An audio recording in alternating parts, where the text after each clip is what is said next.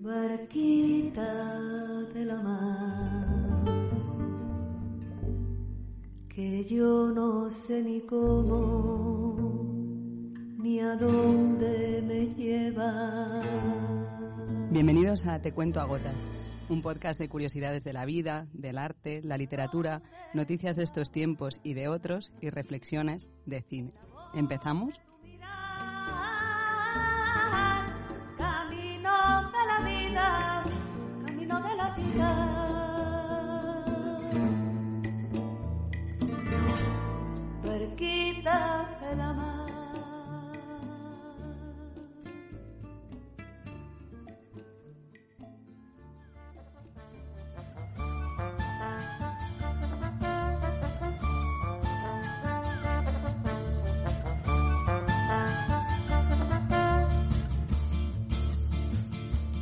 Hola chicas, bienvenidas. Hola, buenos días. Hola gente, bienvenidas.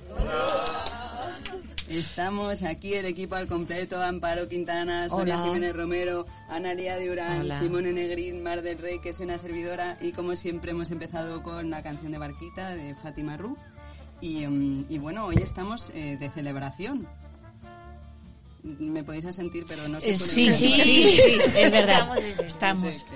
Sí, ¿no? Porque Cumplimos, no sabemos un hablar. año. Con un año no hablamos Con un todavía. año no- pues muy bien. no programa- un programa de, de improvisación en silencio. Ha quedado bien. Sí. Y además, además tenemos un invitado que ha venido desde Segovia, Andrelo Pipas de Coco, que ahí le, le tenemos, eh, ahora subirá para, para charlar con él y tenemos muchas muchas ganas de, de conocerle de conocerle más. Estamos, eh, bueno, nos hemos trasladado el equipo al completo eh, a la sala Artistic Metropol y también la mantita de mi tía Cari que nos acompaña a todos los lugares a donde vamos.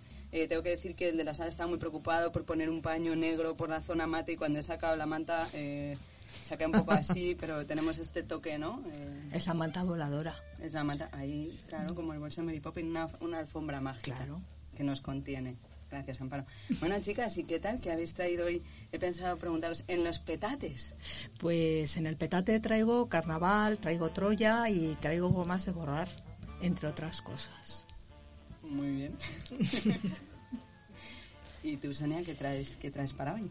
Pues eh, voy a hablar de una película, la última película de José Luis Cuerda, tiempo después. Había modo de homenaje, aprovechando también que hacemos un año, ¿no? Un año de sección y que me parece pues eh, paradigmático dentro de, de mi sección. No sé cómo no lo he elegido antes, ¿no? Pero bueno, mejor ahí en, en Se este día. que morir el pobre para que le saque para que le su sacara en la sección. sección. No, no. Y, y bueno, eso, que, que me parece que te- hace pequeñas, grandes películas muy grandes. Sí, sí, sí, sí. Analia, ¿y tú qué nos has traído hoy? Bueno, yo hoy he traído Vidas Imaginarias, un libro de Marcel Schwab, que yo considero que es uno de los libros más bellos que yo he leído hasta, hasta ahora. Pues sí, normalmente cada vez que comentas un libro la gente luego nos dice que lo ha comprado. Si este es el más bello que has leído, no sé. Uno de ellos, sin No duda. sé cómo vamos a acabar. Bueno, vamos. Qué bien. Un éxito en ventas. Pues nada, yo os he traído en cuerpo y espero que en alma seguro a Andrelo, Andrelo Pipas de Coco, eh, que la verdad es que mm, me parece una persona muy difícil de definir. eh, lo cual es genial. Entonces ya había puesto un personaje que me encanta también, un hombre, un hombre sin límites, ¿no? Yo me imaginaba que si, tu, si fuera una imagen geométrica, eh, pues tendría como tantas caras que parecería redondo sin serlo, ¿no? Y si esas caras dieran reflejo, pues daría tanta luz que, que habría que mirarle así de a poquito. Así es como me lo imagino yo. Andrelo es poeta, es rapero, es performero y, eh, y resulta que Sonia y yo nos colamos en una jam de poesía hace, hace un tiempo y ahí estaba Andrelo presentando y eh, se acaban de dar cuenta. ¿No, ¿No os habéis hablado antes o qué? No, Sí, pero no, no, no te conocía ahí. no sé. Pero resulta que... Si así, no, ya, ya sé que no se oye, pero yo estoy oyéndolo todo. Ya, pero hay gestos, yo veo gente ahí que está, que está, en fin. Eh, dicho esto, eh, nos reencontramos en una jam de poesía porque eh, yo había conocido a Andrelo antes en, en un prostíbulo poético. Y la verdad es que se me había olvidado, pero cuando le volví a ver le dije, ay, tuve esta sensación de cuando ves a alguien y dices, como que le tengo cariño y ya y no sé de qué, y es que ya, ya le conocía, ¿no? Entonces, bueno, pues creo que va a ser un lujo hablar con él y, y conversar y, em, y nada, si queréis, allá vamos. ¿Empezamos? Empezamos. Empezamos. Vamos allá.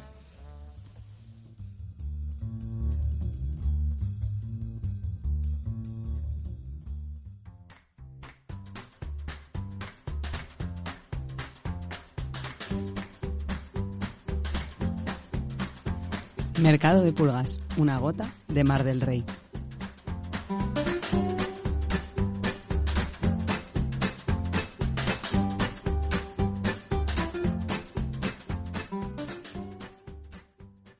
Hola, ¿qué tal? Hola, Andrelo, ¿qué tal? Muy bien, ¿tú qué tal? Yo muy contenta de tenerte aquí a mi lado.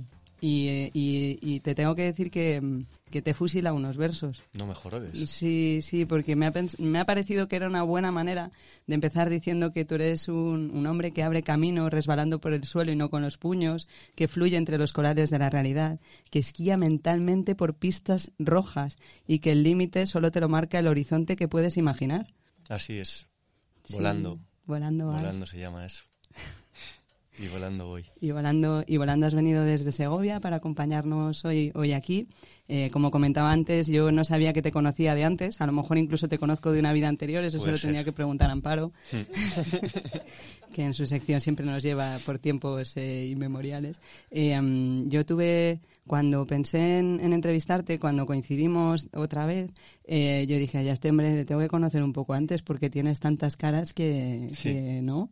Es como un poliedro. Eres un poliedro Yo total. mismo me pierdo el lunes, ya no sé qué voy a hacer el viernes. Y, y quién soy el sábado. Eso te da para un rap, ¿no? Yo soy un poliedro, yo mismo me pierdo, ¿no? Porque a ti cuando te dicen, ¿tú, tú a qué te dedicas? ¿Tú qué, tú qué dices? Pues última- el, el otro día me saqué la frase de soy agitador cultural. Ah, muy bien. Coctelero cultural, se me acaba de venir a la cabeza también, pero Qué no sé definirlo.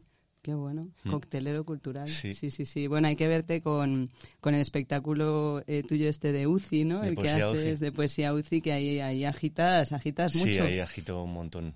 Sí. sí. Estuve viendo el otro día un vídeo que tienes en la puerta. ¿No será una iglesia eso, donde estás haciendo lo de UCI? No, es la puerta de la Universidad de Salamanca, que me lo grabó ahí, me grabó el vídeo un amigo que, que estudiaba allí y me vistió de kamikaze. Porque en Poesía UCI, bueno, es que como hay público, no- te miro a ti y miro al público. Ya, yo veo que me miras así le- de y refilón. como tú lo sabes, pues se lo cuento a ellos. Me parece bien. Pero les miro a ellos de refilón, no. No, mejor de cara. sí, Tú ¿no? de cara, siempre. Vale. A mí de refilón. Pues es que en Poesía UCI me he visto de kamikaze, porque es Poesía UCI homenaje a Oyetu Mira mi pito, poeta del Japón de lagarto. Y eso es. Me gusta ese toque final dulce de mirarme de reojo y sonreír. Me da un poco de miedo con el kamikaze, pero, pero bien. Eh, ¿Y cómo llegas tú al mundo, de, al mundo artístico? Pues un poco me llega a él. ¿Cómo te llega el mundo artístico? Pues yo voy a Segovia desde Ávila, ciudad súper divertida y... su- No, mentira. Donde las haya. Y con mucho color, no, mentira. Eh, no, pero muy bonita, como hablaba antes con dos caballeros. Del público que, nos público. que casualmente son de Ávila. que casualmente son de Ávila y La Moraña. Eh, yo me voy a estudiar publicidad a Segovia y en Segovia en vez de aprender a, a vender, aprendo a, a hacer poesía, a cantar. Eh, aprendí a cantar en unas jams eh, sessions eh, clandestinas que había en un bar al lado de la Plaza Mayor de Segovia Sí. con el maestro Pepe. Ahí aprendí reggae, rock, aprendí a improvisar, eh, aprendí a hacer rap haciéndole un rap a dos amigos por su cumple y viendo que el, el audio y todavía no había WhatsApp empezaba a correr por ahí y todo el, me- todo el mundo me decía Davo y Elena, Elena y Davo, Elena y Davo. Bueno. Y yo decía, bueno, pues, y a partir de ahí, pues, ver que me vibraba aquí el pechito y seguir. Y seguir. Sin embargo, a ti decir que eres músico te da un poco de, de cosita, ¿no? Sí, a veces sí, porque no he estudiado nada de música y entonces a veces el mundo de la disciplina, de las disciplinas y todo eso. El mundo de la disciplina... El mundo de la disciplina para mí no Se existe. quedó en Ávila, ¿no? La Sí, disciplina se quedó en la- Ávila. Dentro de la muralla. Muy bien, es un buen sitio para disciplina. Disciplinas con velcros. ¿Eh? Sí. Mm, eh, pero, pero el rap no es lo único que, que haces del mundo, del mundo del arte, ¿no? De eso que se te viene. Se te vienen más cosas a ti. Sí, se me vienen más cuando termino publicidad. eh, en vez de irme a una agencia, normalmente cuando terminas publicidad te tienes que ir a una agencia a Madrid y Barcelona, a currar unas 12 horas por 200 euros al mes, euro arriba, euro abajo, para grandes agencias Marcas. de publicidad que quieren tu creatividad y como trabajas con los mejores, pues es una experiencia de la hostia, salvo que no tengas padres que te paguen la casa en Madrid y la comida y como no te queda tiempo para comprar, para coger otro trabajo, pues a mí me llamó una amiga y me dijo, oye, ¿te vas a ir a Madrid a una agencia? Y le dije, no. Y ¿te, te apetece viajar? Y le dije, sí. Sí. ¿Te gustan los títeres? Y le dije, sí. Y entonces estuve dos años en una compañía de títeres. Ah, ¿Pero habías hecho títeres antes No. o no? Qué bueno. No, yo soy muy de, mira esa cantidad de Andrelo, ¿a qué mola? ¿Qué? Y volando, volando vas. Y volando voy. volando vas. Y también en todo lo que haces tienes un... Tengo aquí una frase que, que- que he recogido por ahí que dices que eres pasajero en un mundo imperfecto, pero no vas a viajar callado, ¿no? El compromiso social está muy presente en todo lo que haces. Sí. Cuéntanos un poquito. Pues no lo sé, yo creo que siempre hay que tener un, un compromiso con, con el mundo donde vives y yo creo que uno de los sentimientos que más tengo siempre es el de la justicia, ¿no? O la justicia social o... Entonces, bueno, por ejemplo, en Segovia tenemos un local que se llama Ajo Negro, que es autogestionado, Sí. eh, donde hacemos cultura para todos, donde siempre la entrada es abierta, Sí. eh, pero pese a que sea cultura gratuita para el público, no es cultura gratuita para el artista, que eso es algo que me saca muy de quicio. Ajá. ¿no? El rollo de, oye, vente a este bar, que ya verás qué guay te va a venir, que te vean. Sí. Pues dame esa caña, Mm. que me la voy a beber y ya verás qué bien te va a venir que me la beba. ¿Sabes? Sí, tenías esta idea de, de pago, ¿no? Pago por, pago por Pago aplauso. por aplausos, sí. Sí. Estaba justo además el otro día hablando con Gonzalo Escarpa, con mi amigo, Sí. de hacer un corto en el cual va un artista pagando, va a la carnicería y le dice, póngame cuarto de pollo. Aquí tiene.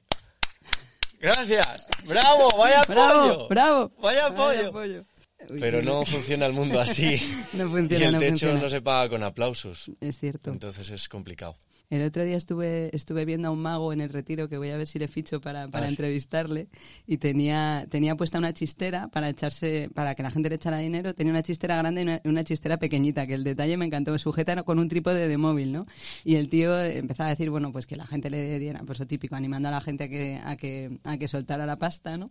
Y en un momento dado, eh, cuando hacía un buen chiste o tal, metía la mano en el bolsillo y, y se echaba el dinero y decía, ¡qué bueno eres, cabrón! y era genial, y yo decía, esto me, me encanta, la automotivación. En fin. Eh, has comentado también, y cuando, y cuando hablamos, y está muy presente en todo lo que haces la, la comunidad, ¿no? Y tengo aquí también, camina, camina acompañado y no serás papel en blanco. Tú te rodeas de, de mucha gente, ¿no? Hay mucha gente con la que colaboras, con la que trabajas, Sí. que te sostiene, ¿sí? Desde asoci- asociaciones culturales. Cuéntanos un poquito por ahí de tu, tu red. ¿Qui- ¿Quiénes son tu red? Pues, va, pues mi red es que eh, Segovia lo que tiene es que es una ciudad pequeñita, pero tiene muchas caras, casi como yo. Igual, ahora que lo pienso, he nacido en Segovia otra vez y por eso tengo tantas caras o tanta cara. Eh, pero bueno, allí pues tenemos eh, el Ajo Negro, pero luego eh, hay un montón de músicos y productores. eh, eh, ahora mismo estoy colaborando en, en un cole con musicoterapeutas. Sí.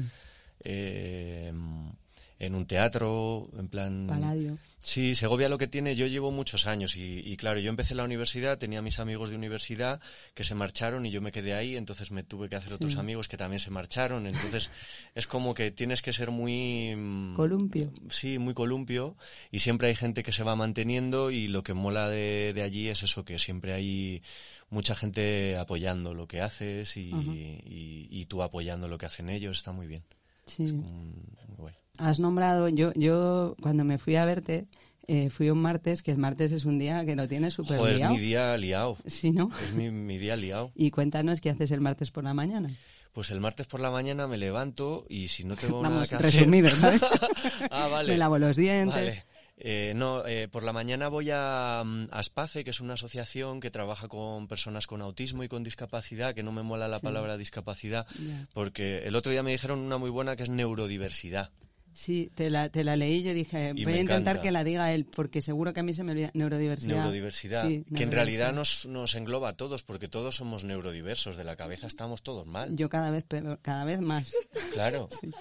Y muchas veces eh, cuando, cuando trabajas con discapacitados esa palabra es tan horrible porque eh, te lo dice gente que no tiene capacidad de hablarse con su mamá, Mm. gente que no tiene capacidad de perdonar, gente que no tiene capacidad de amar y llaman discapacitados a personas que te enseñan a amar, a perdonar, a ver la realidad de otro modo. es genial. sí. Y allí pues trabajamos con un proyecto que se llama Proyecto Miradas, que es de la Orquesta Sinfónica de Castilla y León. Y es un proyecto en el cual intentan llevar la música a a eh, colectivos en exclusión social que nunca van a tener la oportunidad de, de- de que les llegue la música. Porque es verdad que el 80% de estos nenes y nenas eh, no salen a la calle, no les ves. Porque muchos van en silla de ruedas, muchos no tienen lenguaje verbal, muchos tienen comportamientos que no son eh, normales. Normativos. Normativos, no sé cómo explicarlo. Pero, pero bueno, y ahí estamos una hora. Eh, los viernes estamos dos horas en el cole, en el Centro de Educación Especial de Nuestra Señora de la Esperanza. Y, mm, y la verdad que es, es que es increíble. A mí se me llena el pecho. En plan, yo he aprendido ahí a relacionarme. Sí, es, es impresionante. Los Yo- miedos que te quitan, los retos que te ponen. Mm, Es alucinante. mm. Y el miedo a, el miedo a que de, de repente yo llegué en enero pasado, nunca había trabajado con, con personas neurodiversas y de repente ves a una persona que no tiene lenguaje verbal, que está en una silla de ruedas, con un aspecto que, Sí. que no ves en la calle, y lo digo así porque te pasa por la cabeza, hay que ser honesto, y de repente dices, joder, ¿qué voy a hacer? Mm. ¿Cómo voy a trabajar yo con esta persona? Si no sé cómo me voy a, Sí. a, a comunicar. Y, y curras un mes con él y ya te comunicas con una mirada y empiezas a hacer bromas y aunque no te diga nada, Sí. y es muy bonito. Y además no, no, no para de, de comunicar, creo que... Eh, Claro, eh, tú conociste a Miguel. Sí, conocí a Miguel, digo, está hablando de Miguel. De hecho, le, yo, yo estuve viendo cómo, cómo trabajaban, nunca lo había visto, me pareció alucinante. Sí, había escuchado eh, cómo la música eh, sirve para, para estimular y evidentemente, ¿no? Porque la música nos mueve a todos, pero es, es impresionante. Yo tengo... eh, yo me fui como con el, a lo mejor esto suena un poco a cliché, pero me fui con, con el corazón lleno, me fui completamente llena, ¿no? De- del día que compartimos en, en Segovia, muy emocionada. Y tengo una imagen tuya que estabas cantándole a una, a una niña que trajeron más, más tarde y le cantabas eh, haciendo, haciendo vibrar en, en su mano, ¿no? Y, y ella estaba cantando contigo todo el rato, o sea, era, era precioso. Y luego había, había, ella era la que cantaba, luego había otra que era la que hacía grititos y hacía grititos acompasados y a ritmo de la música que, que le ibais dando, ¿no? Y este Miguel, que, que probablemente eh, si es una persona que si nos cruzamos por la calle, pues llamaría la atención eh, por su físico, porque va en silla de ruedas, por tal. Em, yo eh, tengo un, un- el hijo de mi prima tiene una discapacidad bastante, una, eh, una afección eh, cerebral bastante grave y va en silla de ruedas y bueno, pues es, es de esta gente que, que también te impresiona mirar. Y mi prima me decía eh, que a ella le gusta mucho cuando sale por la calle porque algunas veces hay gente que la mira y que la sonríe de una manera especial, ¿no? Igual que hay gente que mira a veces y, jo, pues no, no sabemos cómo gestionar a veces esto que nos llama la atención, eh, probablemente porque durante mucho tiempo se ha escondido. Eh, pero este, este Miguel estaba, estaba totalmente volcado eh, y, además comunicando todo el rato con una mano, que le disteis unas maracas y él no tocaba las maracas, porque todo el rato quería contar cosas, ¿no? Me señalaba la educadora, te señalaba a ti y era, era impresionante, muy, muy bonito Sí. Ver, ver cómo trabajáis y también el cariño con el que con el que lo hacéis la energía con la que vais allí o sea se nota que, que, que es algo muy muy de dentro ¿no? Sí. Allí de alguna manera somos iguales y nosotros de alguna manera lo que les, lo que hacemos es facilitarles un modo de expresión para comunicarse y para que ellos tomen confianza en comunicarse. ¿Te acuerdas, Sergio? sí El grandote. sí Sergio es una persona que llevamos un año con él y hace un mes ha empezado a tocar eh, unas claves pequeñitas, pero muy suave, así, Mm. muy poquito. Y nunca habíamos probado con su voz. Él siempre le dices, oye, toca algo, Sergio. Y dice, ¿te has tomado un vino? O te pareces a Isa, que es la profe, o te pareces a tal. Y el otro día, una de mis compis y yo, María y yo, empezamos a hacer un ejercicio de escucha mientras tocábamos el timbal y una ocarina. sí Y de repente le tocaba a él decir algo y dijo, ¿te has tomado un vino? Y empecé yo, ¿te has tomado un vino? Y se quedó así. Y dice, ostras. eh, y termino y dice, ¿te pareces a no sé quién? ¿Te pareces a no sé quién? Y le hicimos una canción y el Qué tío bueno. acabó esperando el momento en que acabábamos la música, se quedaba así, terminaba la música y decía, pues no sé qué, no sé cuál. Y hicimos un rap. Qué bueno Y, tira- después de un año ves que has estado censurándole todo el rato, que ahora no nos tomamos un vino, que Sí. no me parezco a no sé quién, y de repente es lo que tienes que usar para que él se enganche. claro es- esa era la y es puerta un babum, es Qué un bonito, babum. qué bonito. Y qué bonito también tener la escucha para poder ver dónde están sus puertas, ¿no? Porque todos tenemos, tenemos puertas y ventanas y cremalleras y murallas. Em, y luego, y luego viene la tarde. de Claro, los la martes, tarde, ¿no? En después de Paladio comer Arte. esa guarma buenísima. Ay, qué rica. sí. Por la Algo muy tarde- típico de Segovia. Sí, saguarma de cochinillo hacen en un restaurante sirio. Eh, Se ve el acueducto precioso. Sí. Eh, pues luego por la tarde eh, fuimos al Teatro Paladio, que el Teatro Paladio es un teatro eh, que hay eh, al lado del Hospital de Segovia, un poco a las afueras. Algo que me llamó la atención, que el otro día me di cuenta, es que ambos sitios están a las afueras. Mm. Están fuera de los límites, está como detrás de bambalinas, que no se vea.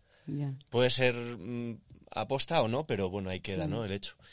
Y el Teatro Paladio, yo llevo como un mes colaborando con ellos porque buscaban a alguien que hiciera vídeo, que hiciera web, que hiciera comunicación, que fuera un teatrero, un payaso, Un experto en nada. un experto en nada.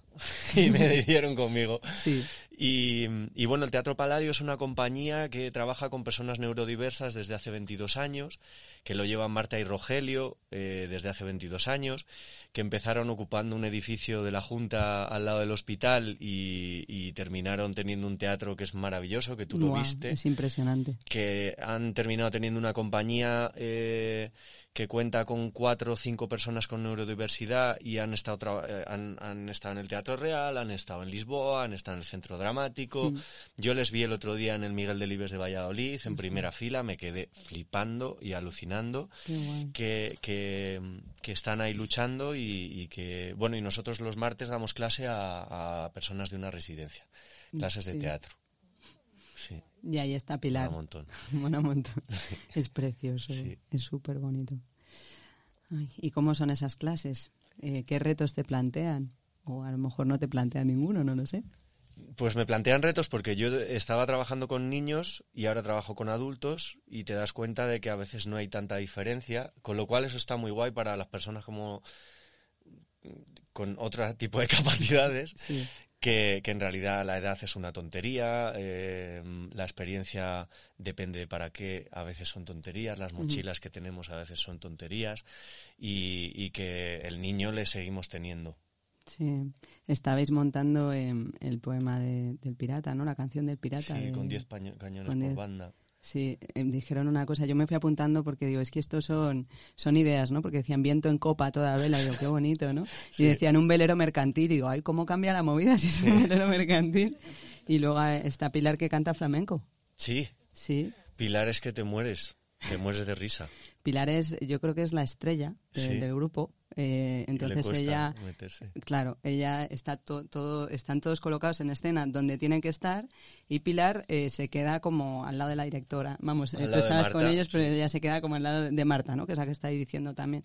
Y, y entonces hay que llamarla para que vaya a escena. Claro, hay que decirle, oye Pilar, ¿qué pasa? tal? Porque aparte el lenguaje verbal es, es difícil, pero es que expresa increíble, Sí. te partes.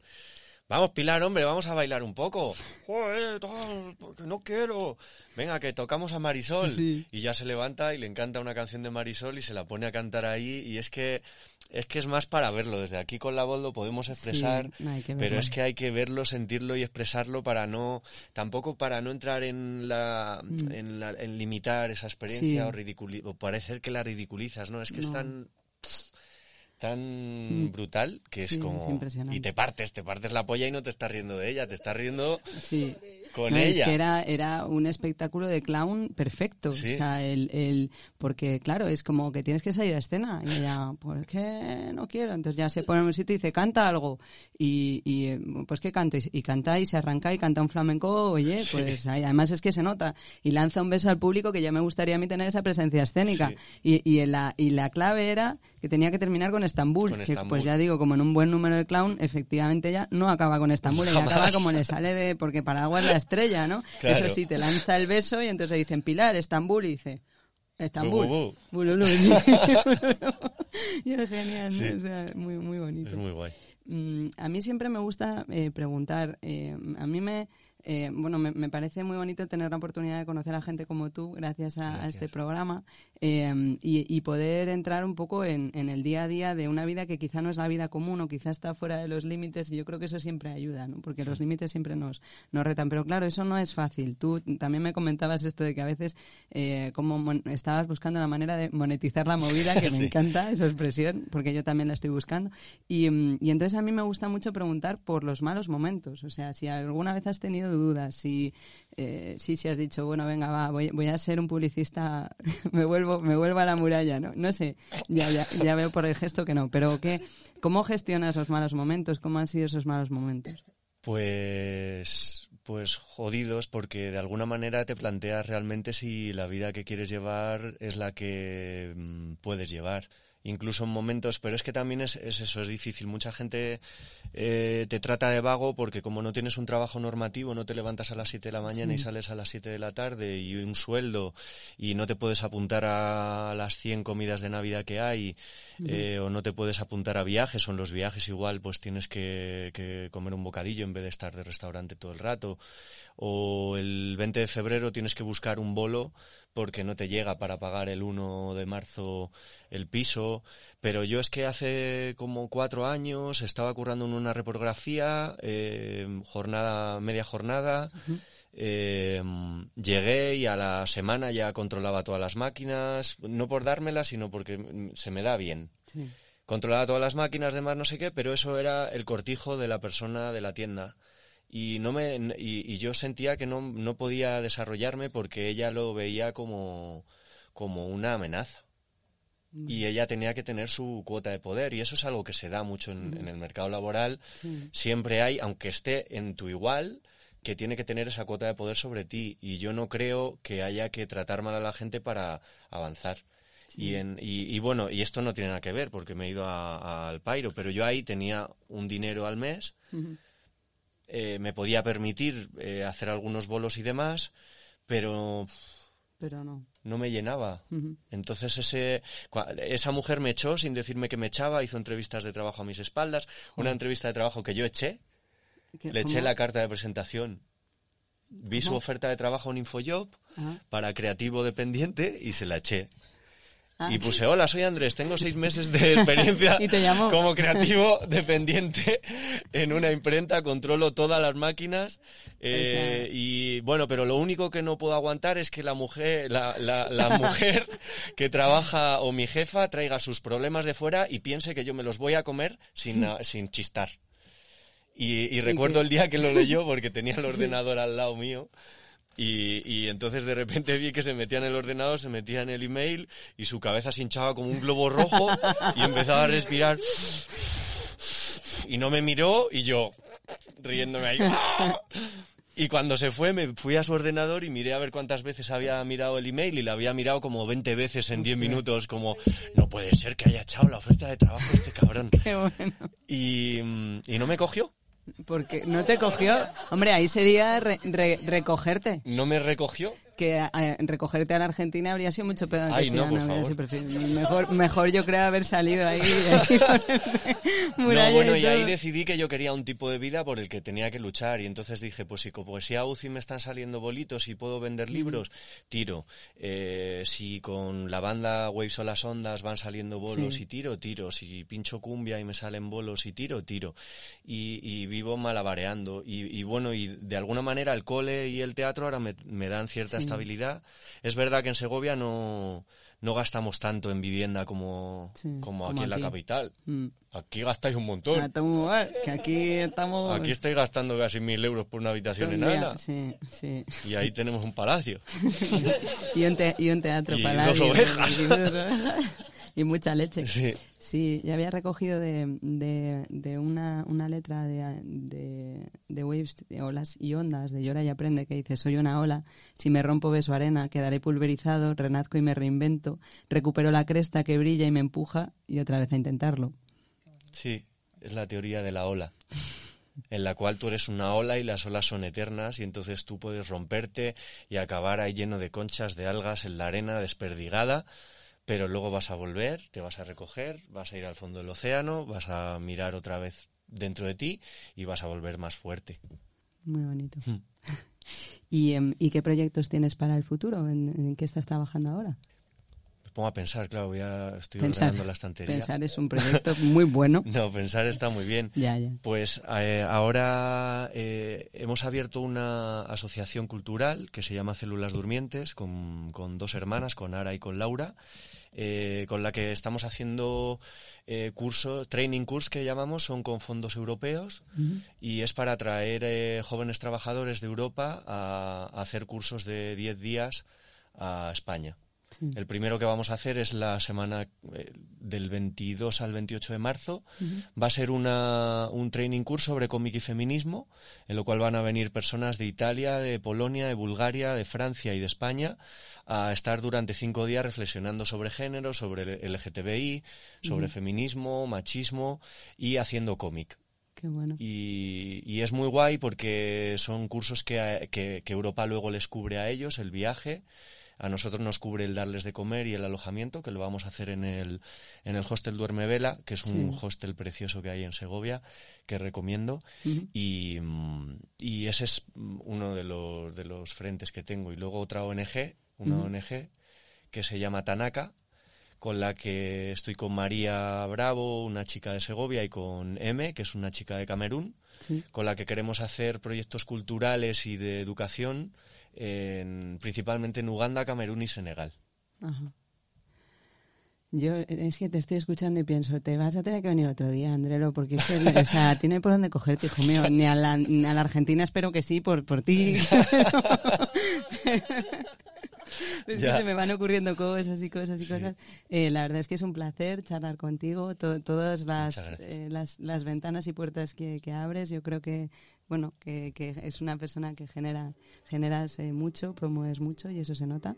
Eh, agradecerte que, que estés aquí con nosotras. Gracias. Y, mm, y bueno, y aquí ya llega la parte de ¿qué hacemos, Andrelo? ¿Cómo Oh, cerramos? No lo sé. ¿Cerramos o cerramos después? Me da igual. ¿Tú cómo te ves? ahora. Nos están poniendo, eso es una base. Ah, no, eso es la música. Eso significa Ah, que Vamos a poner UCI de Waves o las vamos a ondas. poner UCI de Waves o las Muy bien. ondas. Y al final, pues a lo mejor nos damos una sorpresa contigo. Me parece bien. Muchas gracias, Andrés. Gracias. Burbujas de paz en sábanas de arroz. Camino tranquilo, consciente de frente y a un lado 360 maneras de llenar el alma y bujeo en la calma porque tengo escamas y branquias. Aletas me llevan al mundo submarino y camino sentado en un alga.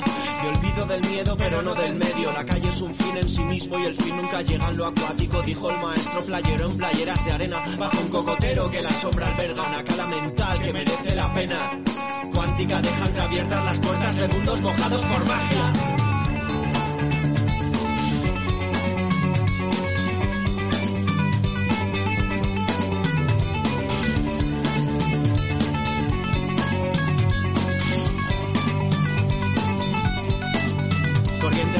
Marinas empujan caminos que solo tú escribes, no existe destino, se hace riendo, follando y bailando, mirando, escribiendo y follando, levanto mi alma y disparo, pum, herido de tinta al poder que hay hastiado, le salvan los mansos, los que no se quejan, los que van en bancos de peces esquitos que se creen ovejas, ve, de bankster o de becerro al cencerro que cuelga del cuello. Le suenan campanas, último modelo con póster. Y arrastro tu nuca hacia un póster en el que la playa se esconde. Del tubo de escape, pues corre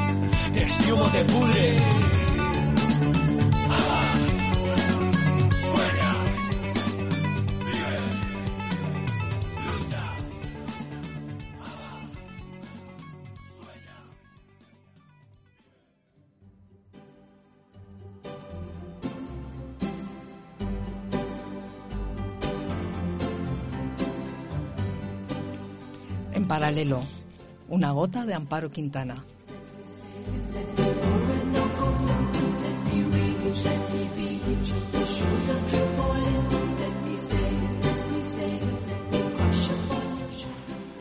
¿Qué tal? ¿Qué tal todas? Hola, Amparo. ¿Qué tal todos?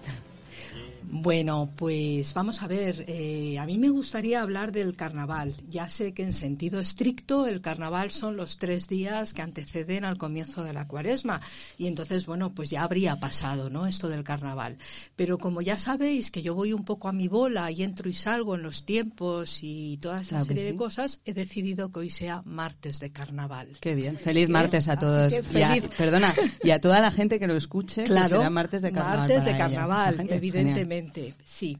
Bueno, pues vamos a ver, ¿por qué martes de carnaval? Pues porque el carnaval es una época de charangas, de máscaras, de regocijo, de bailes, ¿verdad? Este año, pues Venecia ha suspendido su carnaval debido a la epidemia generada por un virus que lleva corona, yo no digo nada, que Es parece que nos está... Virus es un virus Amparo. real, claro. Eh, parece que nos acecha a todos, esperando en cualquier esquina a que vayamos bajando la guardia y entonces a mí se me parece un poco a Nosferatu, ¿no? Parece ese Nosferatu eterno que catapum, ala, nos chupa la vida, ¿no? Es, es tremendo. Yo que estudié bachillerato elemental y después superior, pues recuerdo que la profe de ciencias en bachillerato elemental nos decía a las niñas que un virus no se le considera realmente, no es un ser vivo propiamente dicho, fijaros. ¿eh? A ver si vamos cosa- a, no seas irrespetuosa ahora con los virus. Pues no, no voy a ser irrespetuosa, pero si no, en fin, no sé, si no es un ser vivo propiamente dicho, que según me decía mi profe de ciencias, no le voy a yo ahora quitar la razón a la profe de ciencias, ¿no? Para ella era una especie de código genético en estado puro que está, pues eso, siempre dispuesto a multiplicarse a base de introducirse en las células de los que lleva cualquier ser vivo, planta, animal, en fin, lo que, lo que sea, ¿no? ¿Para qué hace eso? Pues para chupar la energía, para comer, para alimentarse. La vida, como sabe todo el mundo, a mí me llevó por la rama de letras y entonces cada vez que mi organismo pues ha sido aquejado de algún tipo de virus, pues yo qué sé, cualquiera, cualquiera. la gripe, un herpes. La o gripe lo- aviar. Pues, ¿qué es lo que yo hago siendo una persona de una persona de letras? Pues saco una goma de borrar. ¿Os acordáis de esas gomas de borrar que llamábamos de nata, tan blanquitas, tan mm, blanditas, limpias, verdad? Que olían a parvulario, porque realmente olían a parvulario. Bien, pues yo saco una de esas gomas y zas, zas, zas, zas, zas, zas, me lío con ese alien que son los virus, que es un alien impostor, y lo intento eliminar sin dejar rastro, ¿no? Digamos que mis armas pues se compran, se compran en papelerías, ¿no? Esas son las armas que yo tengo. Esta pandemia, y fijaros qué cosa más curiosa, esta pandemia ahora del coronavirus fue vaticinada por un escritor estadounidense que se llama Dean Kuntz. Tiene una novela que se llama Los ojos de la oscuridad que fue publicada en 1981.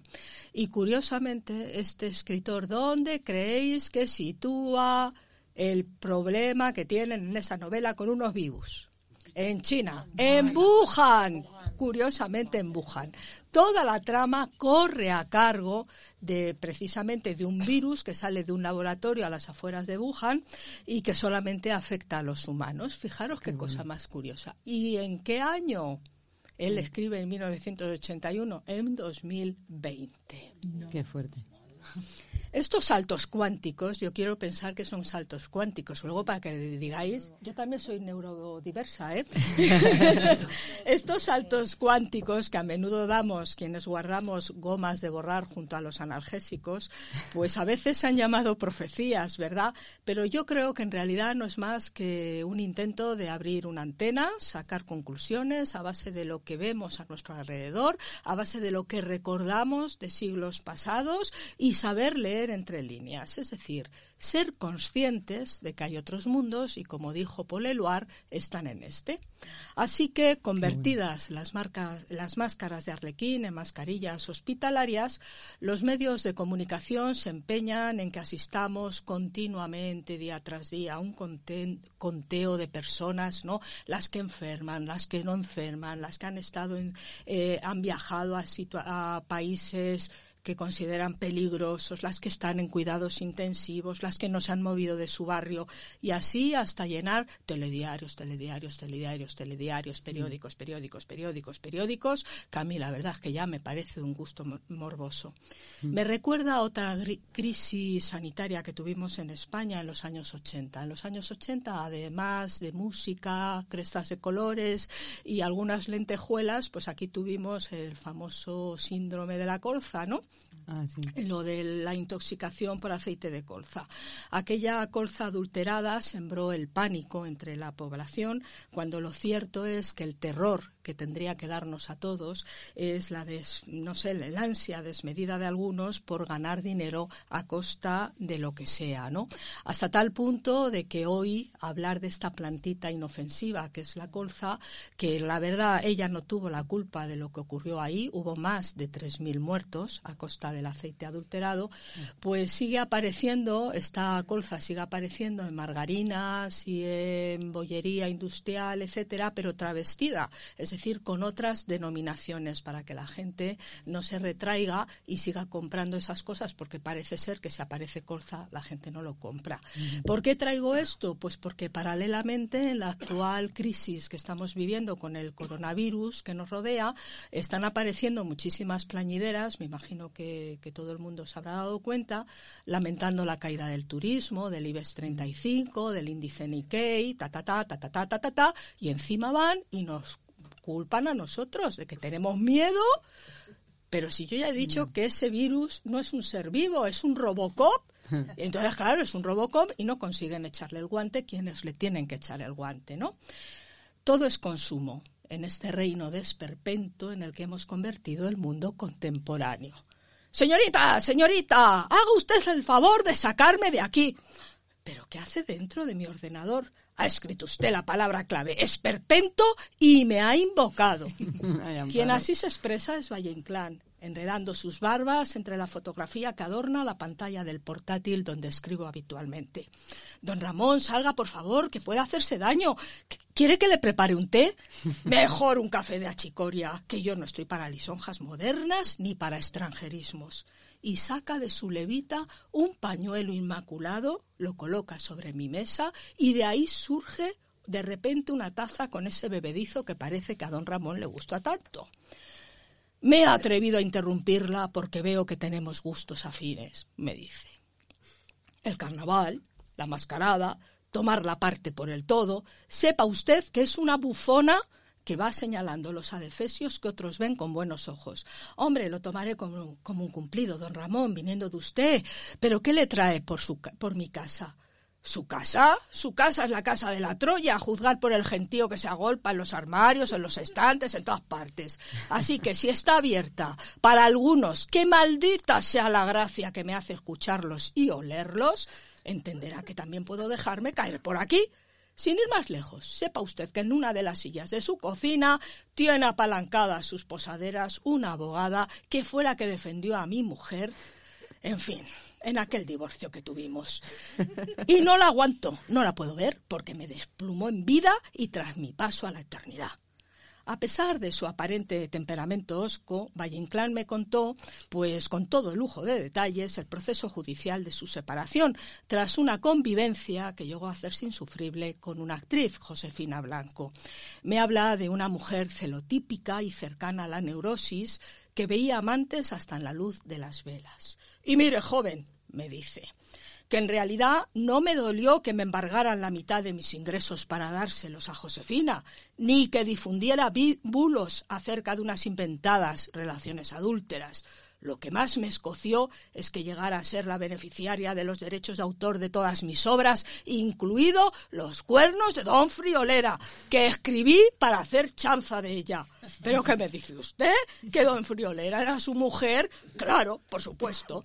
Si en lugar de poner como protagonista a un teniente pongo a una mujer, el esperpento no habría surgido. La gente no habría visto su imagen deformada, porque lamentablemente en aquella época la gente era muy indulgente con los desvaríos amorosos de los hombres.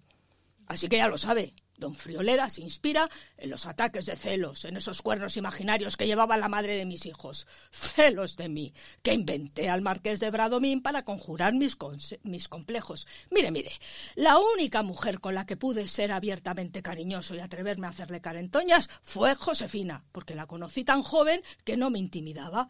Pero nada más salir de la iglesia de San Sebastián cuando nos casamos, ¡ja! me dejó muy claro que los seres humanos nos dividimos en dos, los perros por un lado y los gatos en otro. Y ella era una gata, pero tirando a tigresa, una mujer felina que caída la República y anuladas las sentencias de divorcio, se convirtió en una viuda dolente que escribió por doquier cartas diciendo unas estupideces que si yo era creyente y no sé qué más zarandajas. Lo cierto es verdad que me ayudó mucho a crecer y además a creer en mí como dramaturgo, pero ideológicamente éramos como el agua y el aceite. Bien, pues también me contó que su mujer tuvo como abogada a Clara Campoamor, que parece ser que es la que está sentada en una silla de mi cocina. ¿Quién lo iba a decir? Para despedirse me pidió que le contara una historia esperpéntica que él no conociera, y yo, que respeto tanto a los mayores, le hablé de un lugar sevillano, el Palmar de Troya, donde siempre era martes de carnaval, donde un papa preconciliar y ciego anunciaba castigos apocalípticos y se lo atribuía a la Madre de Dios, un paraje al que llegaban y siguen llegando todavía millones de dineros de todo el mundo y que a pesar de las excomuniones del Vaticano y de los claros indicios de conducta sectaria, fraudulenta, delictiva, continúa ordenando obispos y eligiendo papas vestidos como si acudieran a alguno de los bailes de máscaras de la Venecia medieval que flota sobre las aguas.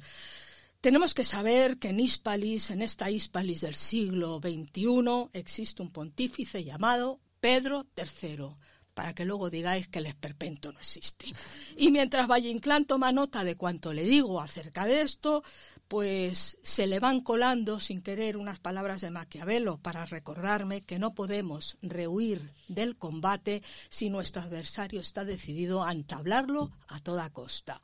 Así que, queridas amigas, queridos amigos, contra virus, mascaradas y tropelías históricas, vivamos y vivamos en este presente o en sus mundos paralelos.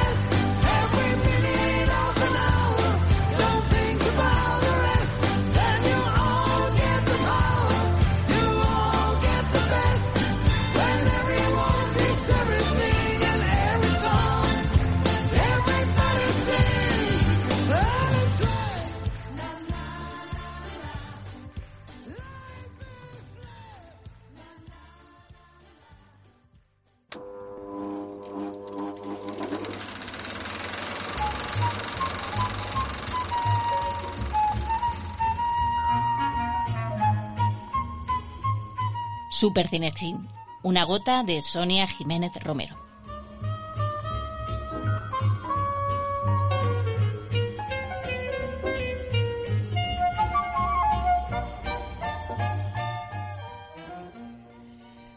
Pues aquí estamos un día más en esta sección. Estoy un poco sobrecogida por la presencia de, Valle, que lo tiene muy cerquita. es que Amparo se trae a gente. Claro, o sea, ya esta vez ha venido. a acabar. Sí, sí, sí. Y, bueno, que iría muy bien con, Cuerda, con el que tiene muchas cosas en común, por supuesto con cuerda, Con, José Luis Cuerda, con cuerda, de quien voy a hablar, ¿no? De, de, una de sus películas, su última película, Tiempo Después, una película del 2018, que es además la adaptación de una novela homónima del propio Cuerda, ¿no? También. Y bueno, para el que no lo sepa, que, creo que será poca gente, pero igual como eh, siempre pongo un poquito de contexto, pues pongo un poquito de contexto sobre, sobre el autor, pues es un director, guionista y productor, bueno, de, lo más lo más importante, igual no tan reconocido como, en mi opinión, hubiera sido eh, bueno necesario hacer, ¿no? En, en su momento, pero bueno. Eh, y gracias a él pues tenemos a, gente, conocemos a, cineastas como Amenábar, ¿no? Eh, por esa faceta de, productor. Que, que, bueno, que le produjo tesis, abre los ojos, los otros, ¿no? Y bueno, como, como guionista y como director, empezó en televisión, eh, bueno, haciendo una adaptación del, del túnel, y, luego Total, que es eh, bueno, una, una de las que abren esa, digamos, tetralogía que termina en esta última película que, digamos, de alguna manera cierra el círculo, ¿no? Que empezaba con, con, esa, con esa película, ¿no? Con, con Total que luego le siguió Amanece que no es poco, que, que bueno, que, que, yo creo que de, aquí, ¿no? De esta película, pues eh, quien no la conoce, ¿no? Quien, quien no sabe partes de, de esa película, hay todo un, grupo de fans, ¿no? Los amanecistas, ¿no? Que se reúnen y que, y que van al pueblo ahí donde se rodó. Mucha gente que queremos que la muchacha sea comunal. sí. Sí, sí, totalmente. Y, bueno, pero no solo, ¿no? Eh, bueno, después de esa, de esa película, de ese éxito, eh, tiene otras películas, así en el cielo como en la tierra, ¿no? Que sería como la, la siguiente, ¿no? Dentro de ese estilo, ¿no? Que, que crea. Eh, que él mismo denomina, a ver si me sale, surruralismo, surruralismo, que bueno, se, desvincula eh, del surrealismo y lo, y lo acoge a la vez. Pero no solo, ¿no? Mm, también mm, ha hecho otras otras películas que se salen de esa de esa temática eh, o de ese o de ese estilo surrural. ¿no? Eh, bueno, recordarle solamente la, carrera de cuerda, ¿no? Por, por ese humor rural sería limitarlo mucho, ¿no? Porque ha hecho también otras eh, grandes películas, ¿no? Que nos hablan o que dan cuenta de, buena parte de la historia de España. Y me estoy refiriendo, pues, a películas como oh, La lengua de las mariposas, Los girasoles ciegos y, bueno, La marrana también, ¿no? Que bueno, pues pues eso, como que cuenta eh, en otro tono totalmente diferente, no ya desde la comedia, desde, desde el drama, pues eh, otros aspectos ¿no? de, la historia de España. Y, bueno, pues en cuanto, eh, como decía, es una, película que de alguna manera cierra el círculo, ¿no? porque también está producida por el que fue el productor de su primera mm, película, ¿no? o sea, el, hijo, perdón, el hijo del, productor, ¿no? de eh, Félix Tussel Sánchez, que es el, hijo de Félix Tussel Gómez, que es el que le produjo su primera película, Pares y Nones, y de alguna manera, como digo, también mm, pues está cerrando pues todo un, ciclo vital, ¿no? En, en ese año, ¿no? En el 2018, en el que también escribe Memorias Fritas, un, libro que está en pepitas de calabaza y que, recomiendo también, en el que eh, hace un recorrido por su vida a la manera que él también contaba las cosas, ¿no? Hecha esta así mm, breve introducción mm, en cuanto al, estilo, es un, es un autor también muy, muy literario. Eh, seis de sus doce películas son adaptaciones de, libros y tiene un estilo eh, invisible, ¿no? Que a mí esto me gusta mucho, que no se ve al autor, ¿no? que, que, bueno que pasa desapercibido, no hace alardes técnicos, aunque sea, pues como digo, reconocible eh, en, la forma. Y, bueno, pero bueno, de la película que voy a hablar, de, tiempo después, entraría pues dentro de esta que yo he denominado tetralogía, esas, esas cuatro películas que no, no se hicieron con esa intención, ¿no? De una detrás de otra. Es un poco casual, cada una es autónoma, pero sí que tienen como un estilo eh, reconocible. Y que era eso del surruralismo, ¿no? Que lo, lo bueno, lo separa del, del concepto de surrealismo, porque dice que el, cine surrealista es imposible, ¿no? En sentido estricto, porque el surrealismo requiere automatismos absolutos y, en cine, dice, decía él, ¿no? En cambio tienes que premeditarlo todo antes de rodar. Tengo ahí un texto que, que, cojo directamente del libro, dice, como bien sabes, el surrealismo en el cine es imposible. En el momento en el que decides dónde poner una cámara, ¿qué mierda de surrealismo es ese? Yo lo que quiero es ponerle al espectador un espejo delante, poco ahí a lo valle, que posteriormente reflexione y que cada cual tire por donde quiera tirar. En ese sentido, mm, podemos decir que la, eh, él también lo decía, ¿no? que esta película, esta última película, es una secuela espiritual de Amanece que no es poco y lo bonito que, está protagonizada y, también producida ¿no? por muchos de los que han sido continuadores de ese humor tan característico de, cuerda. Y gracias a estos, estos amigos, admiradores, que, que se reúnen y que dicen, eh, bueno, hay que sacar esta película adelante, porque esta película eh, se- él, la escribió después de eh, As- Así en el cielo como en la tierra, y dos años después de esa película escribe el guion, pero no lo puede sacar adelante porque no encuentra quien se lo produzca. Entonces, finalmente lo, lo publica como novela, por eso digo que está es a partir de una, de una novela. Y bueno, gracias a esos amigos que, que se empeñan en sacar adelante este proyecto, en el 2000, en el 2015 empiezan a, a- rodarla y tal, y, bueno, pues eh, la, la tenemos, y tiene un premio, ¿no? Tiene un, premio a Mejor Comedia, premio Feroz.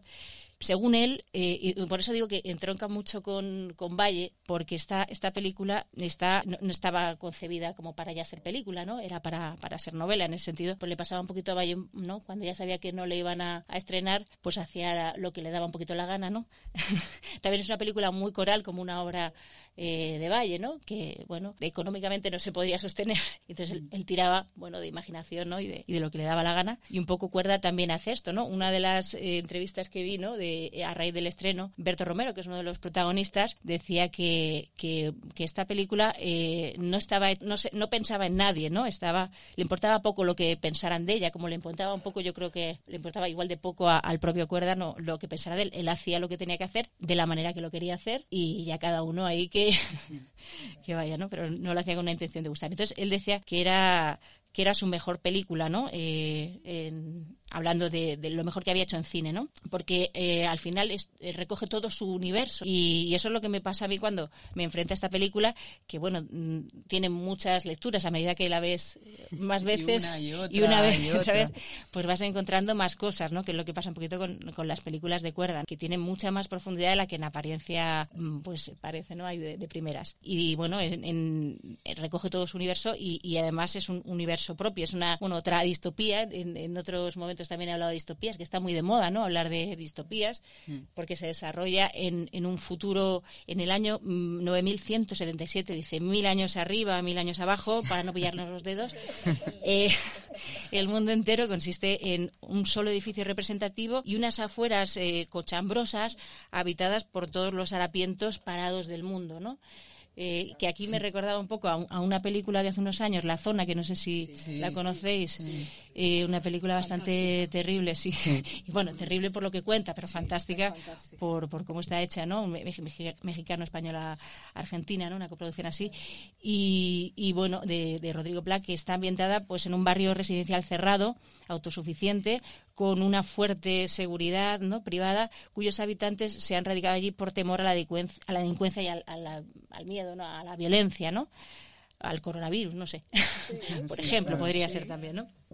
Y, y bueno, más recientemente a otra película que, que, bueno, que no voy a hablar de ella porque ya se habla mucho, ¿no? Y además mm, muy premiada recientemente, lo- Ah. Parásitos. Sí. También me recordaba, ¿no? Ese, bueno. ese arriba y abajo, ese, esa distinción entre, entre los que están dentro del sistema y lo que está lo que está afuera, ¿no? Lo, lo marginal, lo que queda al margen, ¿no? Y bueno, pues así, pues una película que, que vais a ver, ¿no? Que si no la habéis visto, que, que habla de, de muchas cosas, ¿no? Eh, habla de, de- de- de lucha de clases, de la desesperanza, ¿no? De, de la juventud o, o desesperanzadora juventud, no sé, que él mete ahí como un grupo de, de juventud rebelde que eh, intenta distanciarse porque porque bueno no, intenta no pero pero es imposible no no pensar que es- hay poca esperanza en esa juventud que representa Eh, habla de supervivencia de libre comercio de capitalismo y a ratos de amor y poesía. Toda la película es como, como, una, como una alegoría, ¿no? Una, una gran eh, alegoría, como un poema, si quieres, ¿no? Que está repleto de, de símbolos, ¿no? Que, que nos remiten a, a otras cosas, ¿no? A, a muchos significados, ¿no? Pero bueno, eh, yendo, yendo a la forma, a, a eso del surruralismo, eso parte de, de un tipo de humor, ¿no? De, eh, de- del humor absurdo, ¿no? Es que recientemente he ido a ver una exposición que voy a recomendar, aprovecho para recomendar, en el Centro de Arte 2 de Mayo, donde le tienen dedicado toda una sección, ¿no?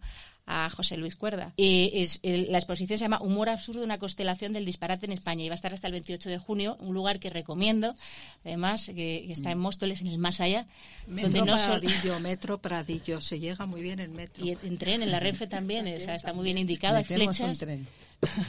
desde la estación hasta el lugar para que nadie se pierda y todo el mundo pueda llegar a ese lugar. Yo animo Es- a que quedemos el martes de carnaval y fletemos un tren y vayamos toda la gente que nos escucha desde todos los lados del mundo a la vez, incluido Valle Inclán. ¿Sí? Y Vale. su mujer. Bueno, se apunte. ahí ya tenemos servida. Pues, pues bueno, eh, esa exposición que, que, fui a ver, como decía, eh, habla de, de, humor, ¿no? De, de, una suerte de humor surrealista, un, que es un tipo de humor absurdo, ¿no? Que, que caracteriza la cultura española. No, no a toda, ¿no? Pero como que hay una continuidad, ¿no? Desde, desde Goya, empieza planteándolo hasta, hasta nuestros días, ¿no? Hasta humoristas más recientes, como en, en los de Muchachada Nui, eh, bueno, Antonio Reyes y toda la panda, ¿no? De, de, la hora charante, ¿no? Ese tipo de humor manchego que, que recoge un poquito, digamos, toda esta tradición, ¿no? Él, él, es uno de los, Joaquín Reyes, uno de los comisarios de la exposición, y se nota ahí que, porque se nota su mano porque hay muchas cosas, muchas cosas de, de, las cosas que han hecho, ¿no? Yo me declaro muy fan, ¿no? Pero bueno, eh, bueno, hay mucho, hay mucho de todo y está, pues, digamos que articulada en torno a, nueve ejes temáticos, nueve ámbitos, con más de, de 100 autores, ¿no? Que se expresan en distintos lenguajes. Bueno, pues no voy a hablar de los nueve, pero sí del, del que decía que está el propio eh, Cuerda, ¿no? Hay eh, costumbrismo, perdón, y, y, absurdo, ¿no? Que es algo también muy, muy característico de aquí, de, España, ¿no?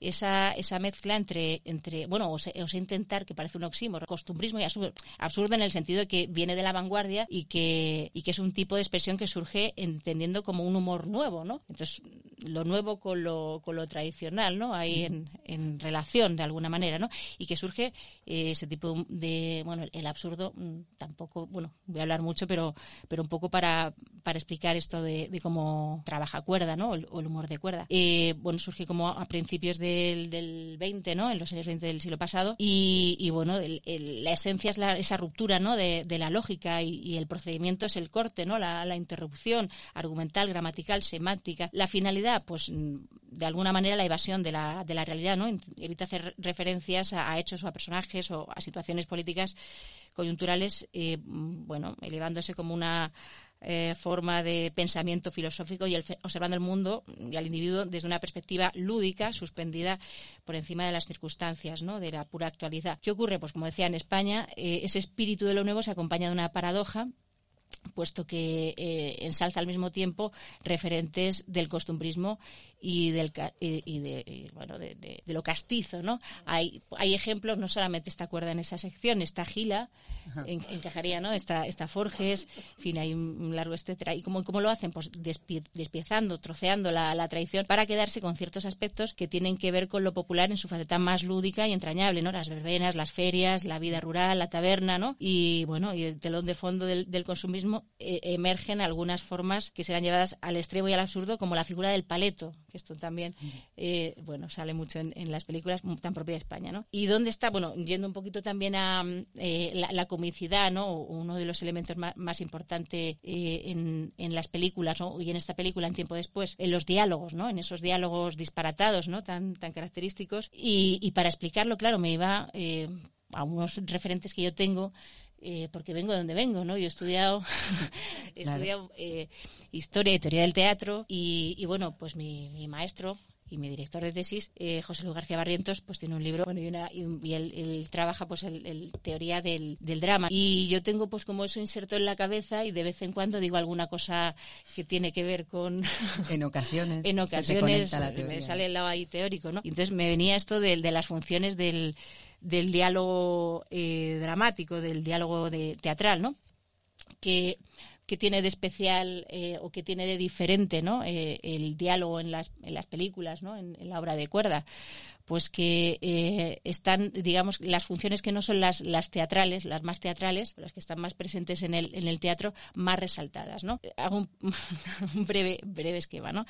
Si él distingue, si Barrientos, ¿no? Distingue función dramática y caracterizadora como las más importantes, ¿no? La, la dramática en el sentido de, de que es la, la palabra acción, ¿no? La, eh, bueno, el, eh, la representación tiene que estar muy presente, ¿no? Y la caracterizadora, que los personajes se caracterizan a sí mismos o, o caracterizan a otros. También existen otras que no son tan propias, pero que aquí están, eh, digo, muy bien representadas, que son la diegética, la ideológica y la la poética, eh, por último la, la, metadramática, que también en, la, en esta película nos aparece, ¿no? porque Cuerda al, al principio, hay, hay, como un doble nivel, ¿no? que dices, vais a ver esto y al final cierra la, la obra, abre y cierra. Pero bueno, eh, estas, estas funciones, la ideológica, la diegética y la, y la poética, que son las, las más impropias del teatro, son las que más abundan en los diálogos de, de cuerda, ¿no? Narrativa en el sentido, o narrativa en el sentido de que eh, hay eh, se, proporciona mucha información al público que sale del marco de lo propiamente dramático, ¿no? que, pertenece a, la fuera de a la fuera de escena. ¿no? Que esto, si no se maneja bien, pues puede dar lugar a tostones, ¿no? a, cosas muy aburridas y hay que saberlo manejar muy... técnico de tu tesis. hay que saber manejar muy bien ¿no? para no pasarse de, contar demasiado y de hacer poco ¿no? en el teatro. Luego, la, otra función que, abunda mucho en, las, en, en los diálogos es la ideológica o la didáctica. ¿no?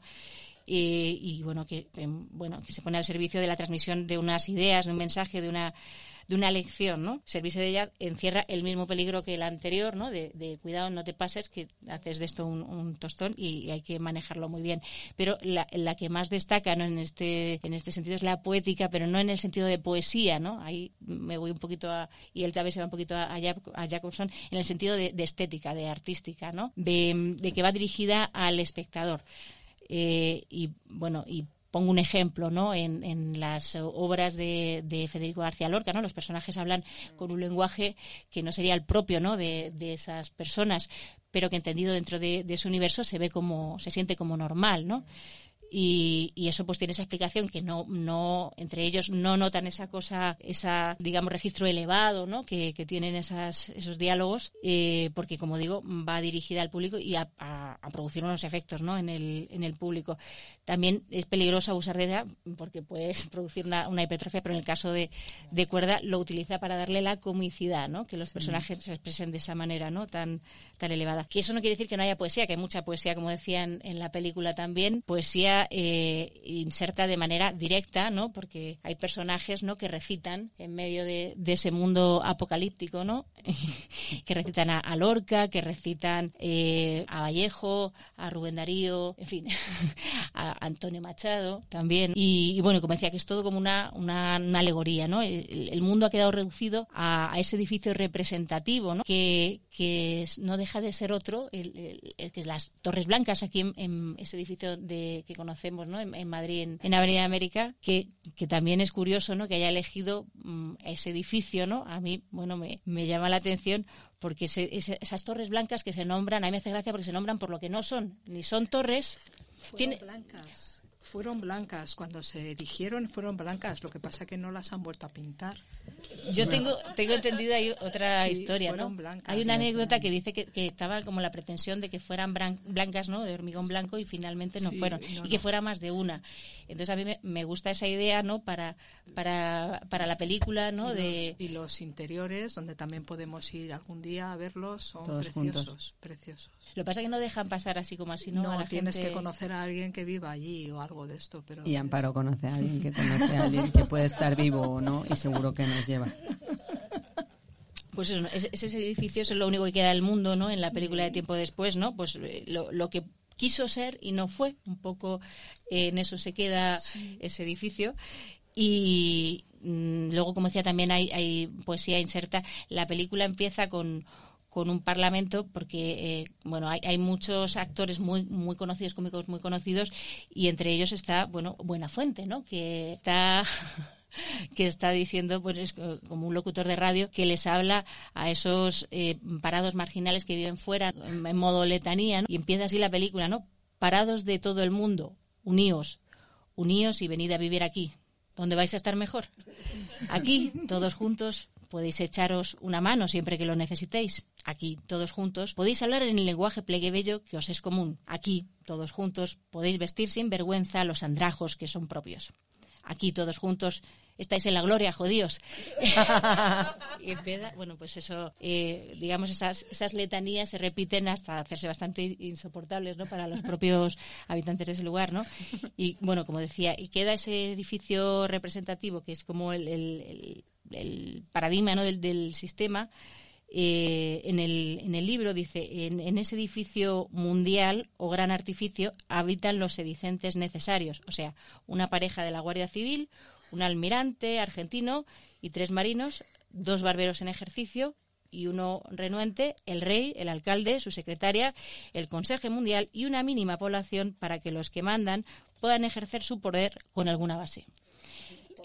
Que, que queda tiempo después. Queda tiempo después, Es de- que tiempo casi- después, porque es una película que, que habla de eso, de lo marginal, ¿no? De, de lo que está, de lo que está al margen, que al final no deja de ser marca de la casa, ¿no? De, de José Luis Cuerda y, y bueno y de lo necesario que es seguir alimentándose de poesía y de pensamientos filosóficos, que no que no es nada contingente, que es muy necesario.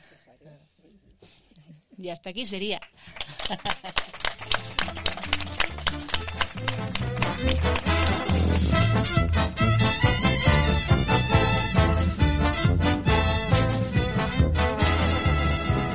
Nunca gana el ganador, siempre pierde el perdedor.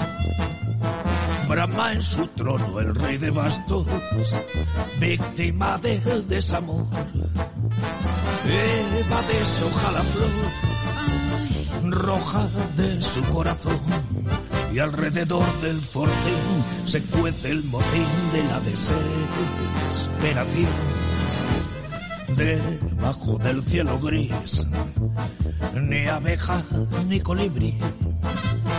No queda más que una pareja, la de la Guardia Civil. Desde que se ha muerto el mar, la vida no tiene sal y reina un orden letal, sin risa ni azar, ni ganas de volver a blasfemar. Tiempo después de amanecer, la cosa está más negra que antes de ayer. Se marchitó pronto el limón del limonero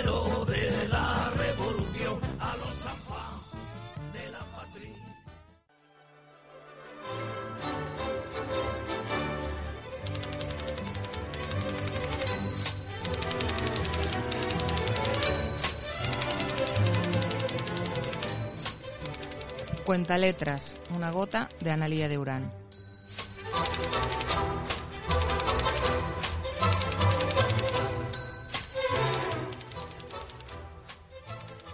Bueno, cuando eh, Mar, Sonia y Amparo me invitaron a formar parte del equipo de Te Cuento a Gotas para hablar de libros, yo tuve claro eh, desde el primer momento que no quería mm, que me mm, em, encorsetaran las novedades editoriales. En modo alguno quise que el criterio para la selección de los libros fuera un criterio meramente temporal, de publicación reciente.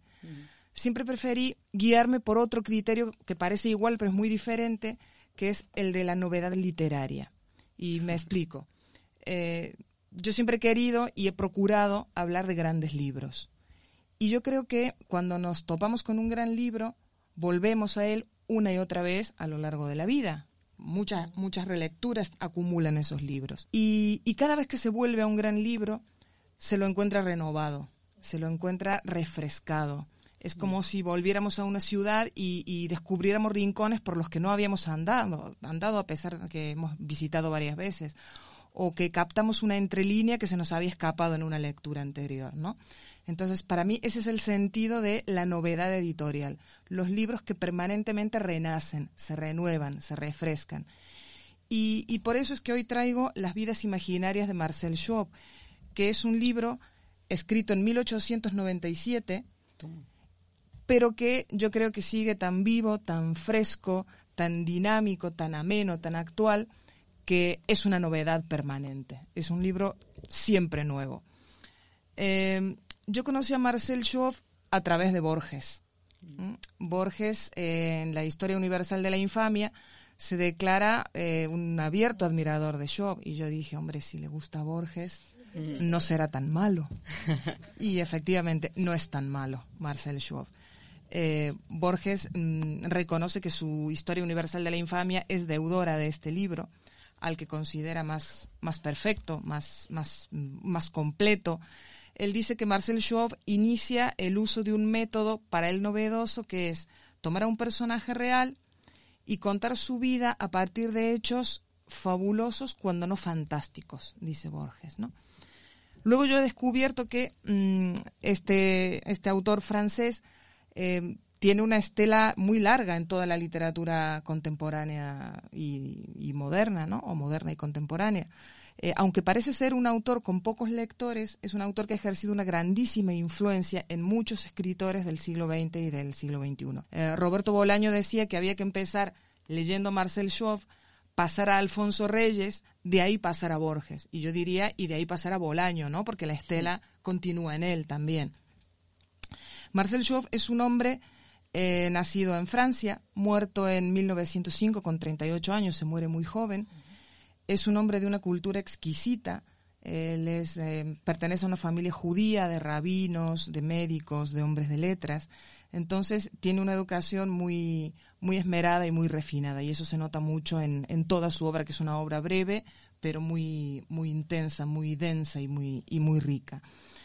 Em, entonces yo he traído estas vidas imaginarias que mm, están formadas por un conjunto de 22 biografías de personajes reales, la inmensa mayoría. Hay un solo personaje que es eh, ficticio, que es Sufrag, el mago de Aladino, y hay otro personaje que no estoy segura, pero yo creo que no es un personaje real, o al menos es un personaje muy desconocido que podría casi ser lo mismo, que es una tal Catherine la encajera, que es una prostituta cuya vida cuenta eh, Marcel Schwab en este libro. Em, son unas, em, unos textos que em, no son otra cosa que la manifestación de lo que es la idea de arte que tiene Marcel Schwab. ¿no? Él dice que el arte eh, es contrario a cualquier idea general, que el arte es la permanente búsqueda de lo singular, de lo único, de lo irrepetible. Entonces yo os quiero leer unas breves líneas suyas porque él es quien mejor ilustra esta idea con unos términos que, vamos, son, son insuperables. Y en un texto que es el prólogo al libro, que es un texto muy moderno porque hoy em, reivindicamos como, como, una de las características de la, de la literatura moderna o de la escritura moderna la hibridación de géneros, ¿no?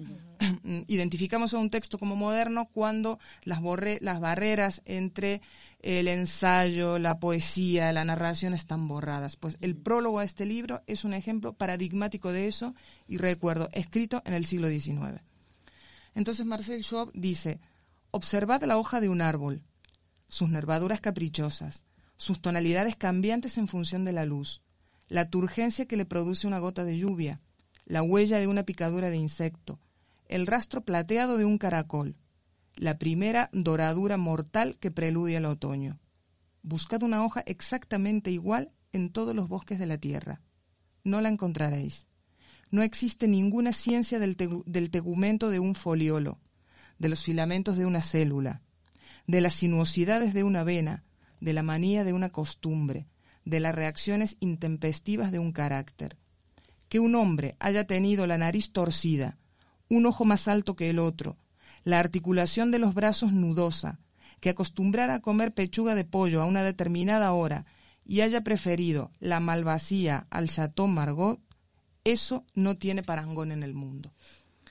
Entonces, cuando él transpone esta idea, esta visión del arte a la construcción de sus biografías, nos llama la atención sobre algo que para mí es muy interesante. Dice, las ideas de los grandes hombres en realidad no les pertenecen, son patrimonio común de toda la humanidad, porque ellos mismos han querido que así sea, ellos mismos se han encargado de difundirlas a todo el género humano. Dice, el método de Descartes lo conocemos porque él mismo lo expuso ante el mundo. ¿Mm? En cambio, todo hombre, gran hombre o pequeño hombre, es dueño exclusivo de una sola cosa, dice, de sus extravagancias. Y a mí eso es una idea que me, parece eh, muy, muy atractiva, ¿no? Para pensar y para darle vueltas. Somos, en, en, cuanto a nuestra personalidad se refiere, claro, y en buena medida nuestra biografía, propietarios exclusivos y únicos de nuestras extravagancias. Entonces, él dice, la historia se ha olvidado de estas extravagancias. Yo diría, tiene que olvidarse de ellas, ¿no? Porque a la historia le interesan esas generalidades que el hombre ha compartido con sus congéneres y que de alguna manera han determinado la sociedad de su tiempo, la han hecho cambiar en sentido positivo o negativo, pero eso, los rasgos compartidos, los rasgos generales. Dice, la historia se olvida de esos, de esos, de esas extravagancias, pero lo malo es que el arte se olvida de ellos también a veces.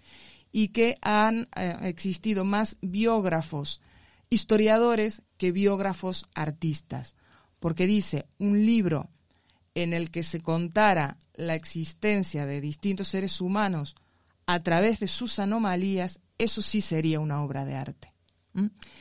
y eso es lo que, lo que hace él en este libro. Él pone el ejemplo de las pinturas de Cranach, ¿no? Y dice, por ejemplo, eh, nos deslumbra el retrato de un desconocido, pero nos deslumbra igualmente el retrato que hace de Erasmo de Rotterdam.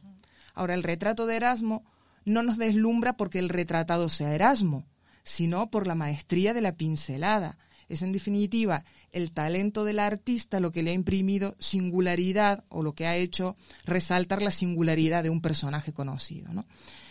Entonces, él dice, em, la mayoría de los biógrafos han tenido en cuenta estas generalidades de las que debe eh, huir el arte y han entendido que solamente la vida de los grandes hombres eran interesantes. Hacia donde hay que volver la mirada, dice, es hacia em, el arte de la creación de, las bio- de biografías como género literario. Entonces dice, el artista tendrá que eh, tener el mismo interés en la existencia de un humilde actor que en la existencia de Shakespeare.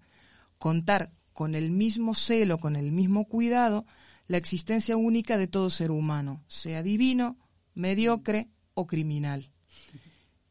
Y estos seres humanos divinos, mediocres y criminales son los que desfilan por las páginas de sus vidas imaginarias, que se abren con la biografía de un ser divino, Empédocles, al que él califica de supuesto Dios, ¿no? Así subtitula el, el- el pequeño texto sobre Empédocles. Eh, el libro discurre como una suerte de escalera, digamos, que acaba en el escalón más bajo, en lo que él dice la condición más baja, la historia de dos asesinos, los señores Burke y Jare. ¿m? Dos asesinos que se hacen famosos por eso, por haber caído a la condición más abyecta de la sociedad. En medio de unos y otros hay filósofos, poetas, eh, piratas, prostitutas, soldados, frailes. Están eh, Lucrecio, Caramelos. Eróstrato, caramelos. Fray Dolcino, Paolo Uccello, Pocahontas, el Capitán Kidd.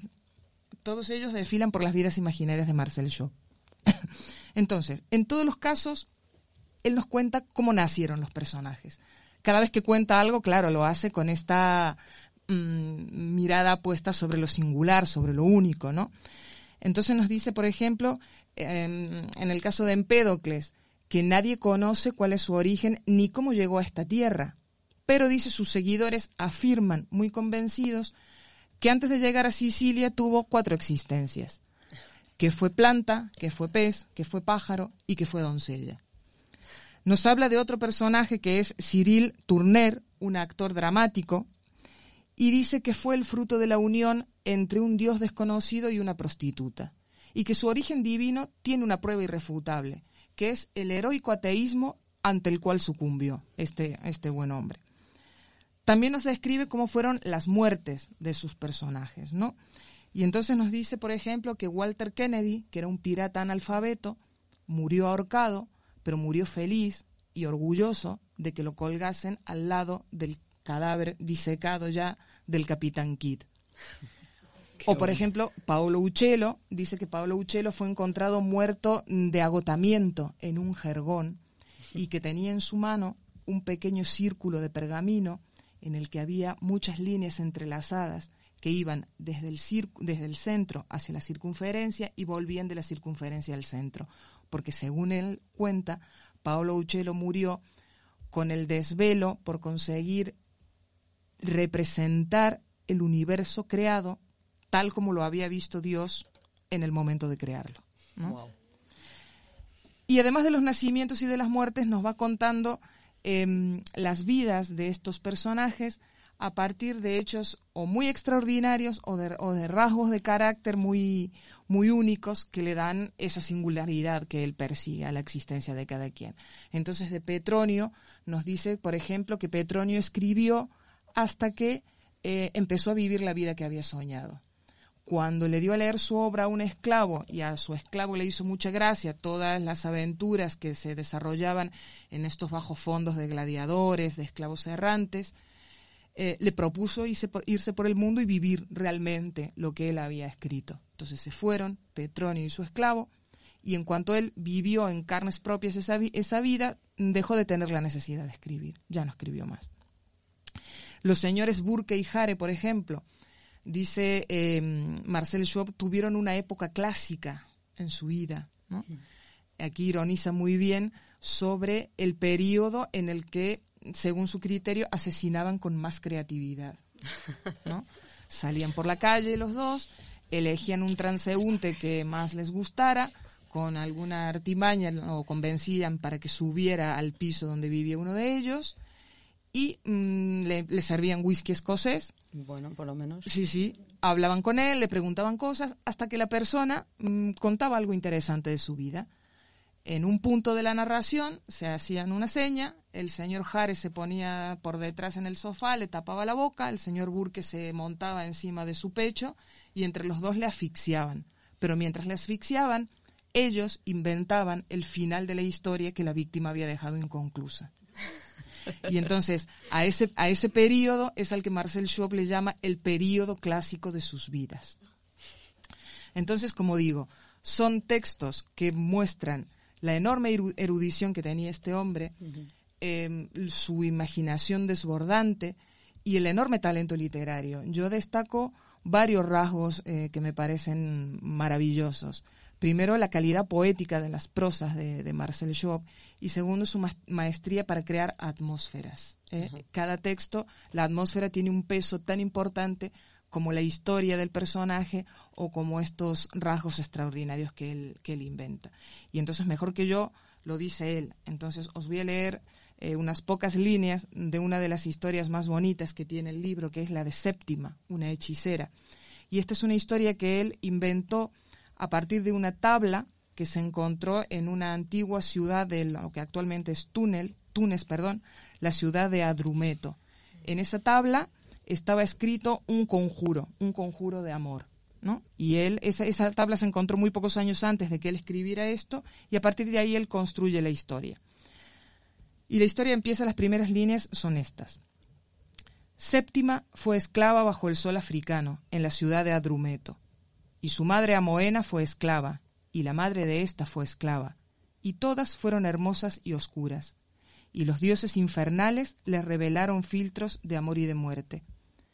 La ciudad de Adrumeto era blanca, y las piedras de la casa donde vivía Séptima eran de un rosa trémulo, y la arena de la playa estaba sembrada de conchitas que arrastra el tibio mar desde las tierras de Egipto, donde las siete bocas del Nilo esparcen limos de siete colores diferentes.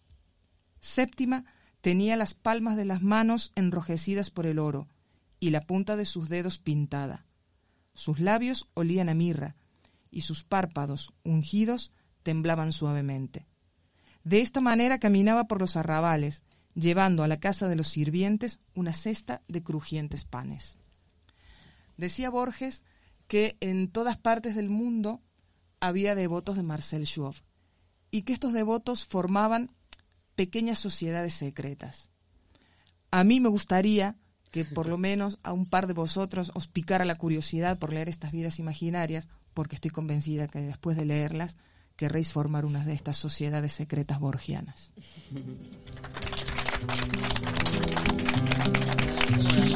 Me acuerdo, fue en Valvanera, en una noche lejana, que alguien dejó caer el nombre de un tal Jacinto Chiclana. Algo se dijo también de una esquina y de un cuchillo. Los años no dejan ver el entrevero y el brillo. ¿Quién sabe por qué razón me anda buscando ese nombre? Me gustaría saber cómo habrá sido aquel hombre. Alto lo veo y cabal, alma comedida, capaz de no alzar la voz y de jugarse la vida.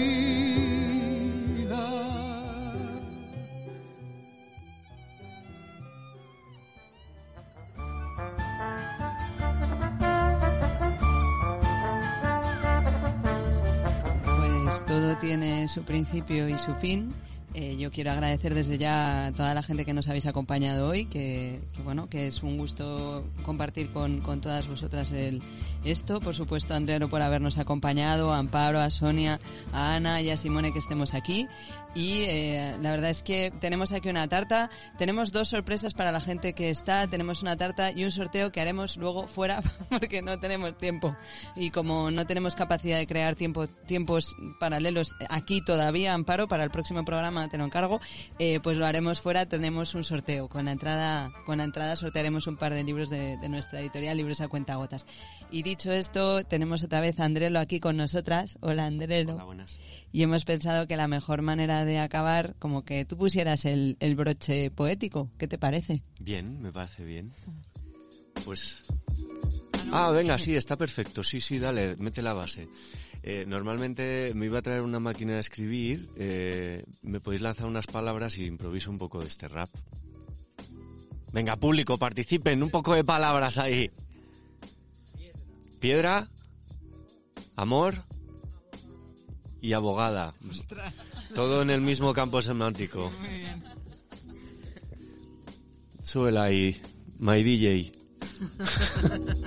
Sí, ey, no necesitamos abogados para cumplir los años, estamos contando las gotas aquí en la radio, con mar, con cine, con todo, perdón que no me acuerde de los nombres, pero soy muy volátil. Ey, me ha encantado este programa, tengo mucha más cuerda que el pobre José Luis, que ahí nos ve desde el cielo, pero siempre con su surrealismo, su ruralismo, desde la provincia de Segovia, todo el amor, lanzamos piedras, todavía parece que estamos como neardentales, pero nos da igual porque esas son nuestras vidas imaginarias, pero hey, lanzando, danzando con tildes y acentos que me la han chivado yo, eh, aquí en Cuentagotas, con el amigo Simone dando las teclas. Muchas gracias por haberme invitado, yo soy Andrelo Pipas de Coco y esto es casi rap automágico. Gracias, celebremos la tarta bien dulce, me cojo todas las nubes y las quemo, quemo.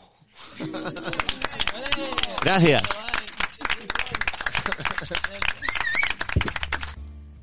Pues no se me ocurre mejor broche dulce que el que nos ha puesto Andrelo para cerrar. Chicas, un placer estar con todas vosotras, eh, un placer compartir con el público.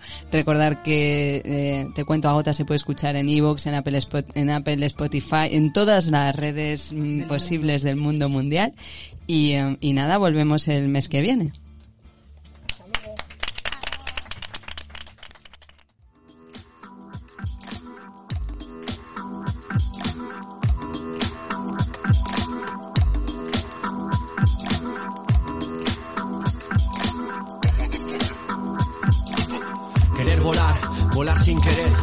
Aguantar sin saber volar, doler, joder. Persigo la distancia, al horizonte dobla, dribla sin balón. Hay veces que hasta el humo estorba. Me engorda mi ego y le pincho, deshincho, desmiento, explicándole al viento que solo quiero ser ave. A ver si al final es que vivo del aire. Sueños se amontonan y no elijo, no he visto. No te exijo tanto a ti como le exijo a mi ombligo. Pierdo mi brillo cada vez que me ensucio de miedo. Lo aparto del medio, mitades enfrento, verdades no cuento. Mentiras me muestra el cerebro y aplasta mi esencia, mis creencias volátiles. No tan fáciles conjugar justicia y deseo. Ni veo, ni creo, ni espero, ni temo ser libre. Me veo, me creo, me espero, me temo esclavo. Esclavo, esclavo, esclavo, esclavo. Te quieres librar, tendrás que vibrar. Te queda remar, con sus prejuicios tendrás que lidiar. Aprende a limpiar su modo de odiar. Triste sociedad que en las esquinas se para a llorar. Criminalizan al que rompe cadenas. Y mitifican al que se monta cadenas. Ven solo cadenas de telebasura. Destrozan neuronas, te queda la usura que impregnan anuncios pagados con sangre de África. Fronteras repletas de meros productos estética. Mueren las personas por este modelo que piensa que el negro es problema y Estado te cura las penas. Bombardeados, asimilamos tesis enfermas, o así sí enfermas. Todo depende de cómo comas la mierda. Si tragas o escupes, envenenado por sus tretas. Yo no respeto posturas violentas. Tampoco resisto los dogmas. Tú y quién más va a atacar vulnerables personas. Posiciones de poder serán derrumbadas con bombas. Estamos en plena batalla mental. ¿Quién vaciará el manantial de las buenas conciencias? Múltiples planos alumbran sombras que todo individuo cosecha si no cuestiona. Que algo hay que cambiar dentro y fuera del alma. Que algo hay que dejar a la tierra de agua. Que habrá que ayudar a los atacados, dejados de lado todos aquellos seres pisoteados. Lloro por no salvar a todos. Lloro cuando queman sus ojos y quedan ciegos. Lloro cuando quedo sentado, juzgando y divagando en el parásito placer de quedar parado. Quedo varado en su lodo, pero me apeo. Apeo posturas en las que no creo. Confío en que no existe el derecho a violar derechos. Es por eso que mis hechos van contra sus desechos. Ninguna corrección frenará mi pecho. Yo no soy ni libre ni esclavo en eterna lucha por vencer